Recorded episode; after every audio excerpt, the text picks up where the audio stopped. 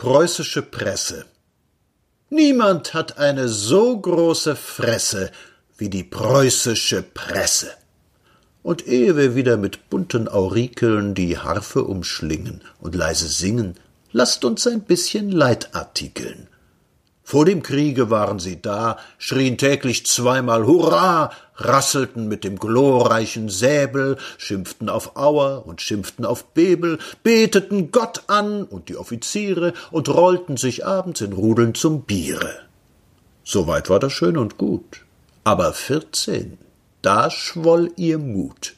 Endlich war ihre Zeit gekommen, auf die sie so viel Vorschuss genommen, von der Bernhardi immer geschrieben, nun hatten sie uns hineingetrieben.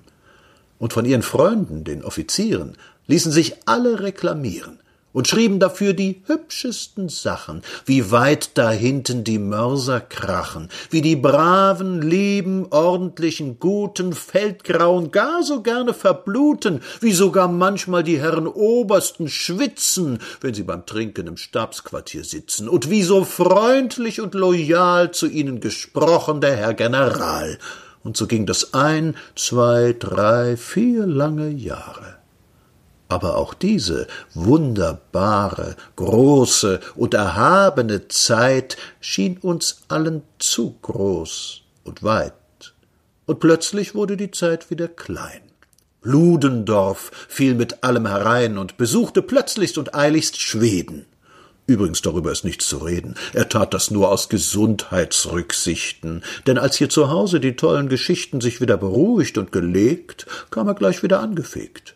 Und jetzt sitzt er an einem Geschreibe dran und wird zur Belohnung ein reicher Mann. Aber die Presse, dass ich die nicht vergesse, wir dachten doch nun, jetzt sei's mit ihr aus. Das überlebe sie nicht, dies Gebraus. Und nun liegt es doch klar am Tage. Für wen ertönte die Totenklage?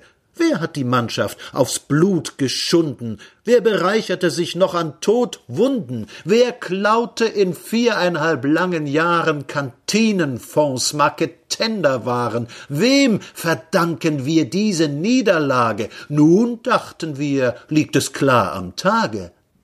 Weit gefehlt. Sie haben sich gar nicht lange gequält und spotten schon heute voller Hohn auf die Revolution.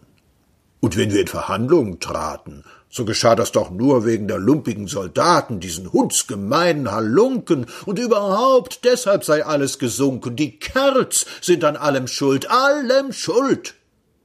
Deutschland, hast du eine Lammsgeduld?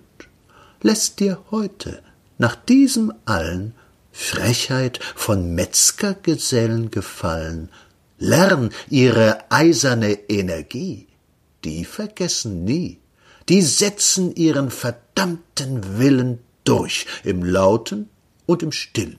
Kampf, und sie denken nur an sich. Deutschland, wach auf und besinne dich. Nur einen Feind hast du deines Geschlechts, der Feind steht rechts.